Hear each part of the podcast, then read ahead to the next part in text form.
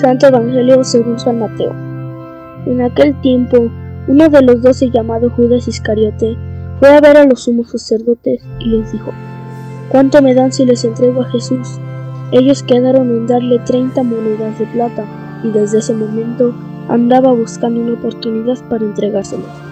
El primer día de la fiesta de los panes ácimos, los discípulos se acercaron a Jesús y le preguntaron, ¿Dónde quieres que te preparemos la cena de Pascua? Él respondió, Vayan a la ciudad a casa de fulano y díganle, el maestro dice, mi hora ya está cerca, voy a celebrar la Pascua con mis discípulos en tu casa.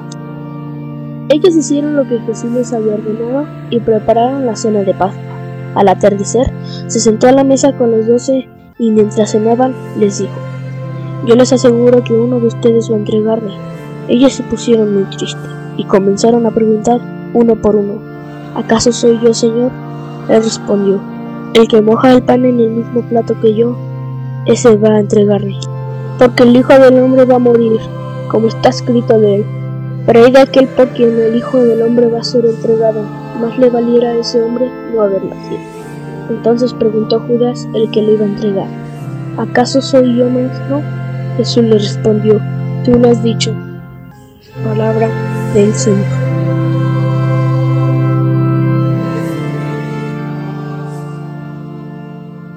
Muy buenos días tengan todos ustedes. Agradezcamos a Dios por este nuevo día que nos permite vivir. Elevemos nuestra oración por aquellas personas que se encuentran enfermas y si es la voluntad de Dios, que recobren la salud. Pidamos también por aquellas personas que ya no se encuentran entre nosotros, para que Dios perdone sus faltas y les conceda el descanso eterno. Estamos en la Semana Mayor, viviendo ya los días santos, y nos colocamos en este miércoles, ya a vísperas de celebrar nuestro triduo pascual. En los textos que hemos venido escuchando desde el lunes santo, nos muestran a un Judas Iscariote que está en desacuerdo con el modo de pensar y actuar de Jesús, Desacuerdo que llega a la traición. Actitud que es superada por el amor que el mismo Jesús nos tiene. Bueno, siempre y cuando, en una actitud de arrepentimiento, nos acerquemos a pedir su perdón. No hablaré mucho sobre el tema de la traición, sino de la Pascua, celebración anual para Jesús como miembro del pueblo judío, celebración anual para cada uno de nosotros bautizados, miembros de la Iglesia Católica. Pensemos en cada una de las veces que Jesús subió a Jerusalén para celebrar la Pascua. A pesar de ser una subida anual, cada fiesta era diferente. ¿Cuántas veces no subió Jesús acompañado de sus padres? Como lo narra el evangelista Lucas en el capítulo 2, versículos 41 y siguientes. Sus padres solían ir cada año a Jerusalén por la fiesta de Pascua. Y después de que lo encuentran en el templo, regresan a Nazaret, donde Jesús iba creciendo en sabiduría, en estatura, en gracia ante Dios y ante los hombres. ¿Cuántas veces subió acompañado tan solo de María, su madre, una vez que José su padre murió? ¿Cuántas otras subió acompañado de sus discípulos. En todas esas subidas para celebrar la fiesta pascual, Jesús regresaba con sus seres queridos. Pero esta Pascua es diferente. Jesús lo sabe. Sabe que será entregado. Sabe que va a morir. Sabe que no regresará con los suyos, como en los años pasados. Y aún así, Jesús está dispuesto a subir por última vez a Jerusalén. Está dispuesto a sentarse a la mesa por última vez con los suyos. Su amor hacia los suyos es tan grande que se esmera y manda preparar un lugar para estar con ellos. Queridos hermanos, ¿cuántas Pascuas hemos celebrado? ¿Cuántas veces hemos ido al templo? ¿Y cuántas veces hemos regresado con nuestros seres queridos? Hemos visto cada una de estas Pascuas de manera diferente. ¿Nos han ayudado a madurar en la fe? ¿O las hemos notado siempre igual? ¿Cuántas veces Dios nos ha invitado al cambio, a la conversión?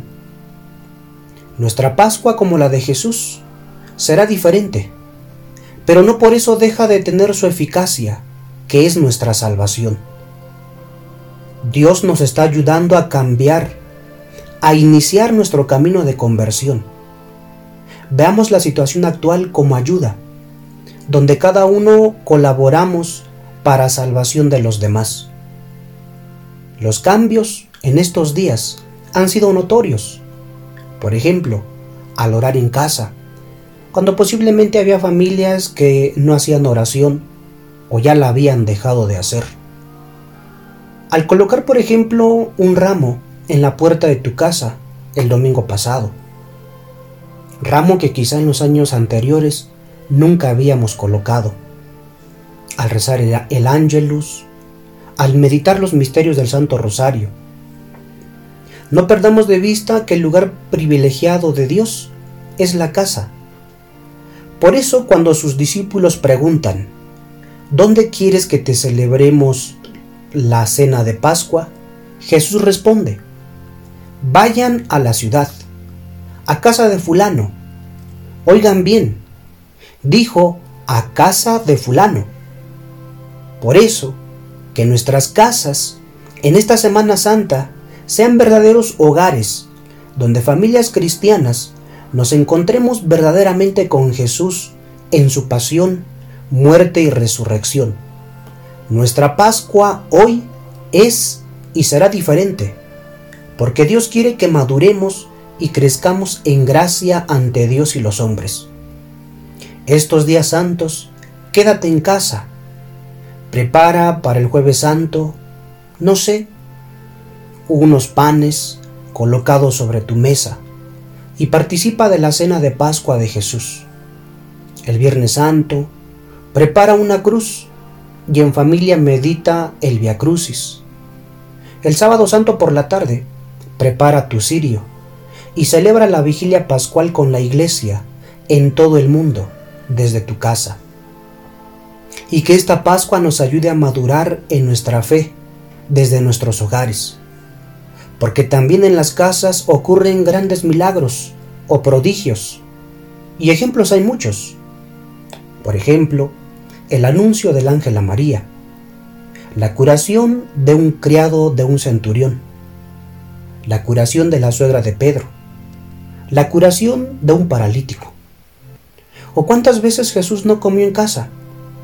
Ejemplos, la de Mateo, la de Saqueo, por mencionar solo algunos. Dios nos ama y nos acompaña en esta Pascua. No te preocupes en salir a buscar a Jesús.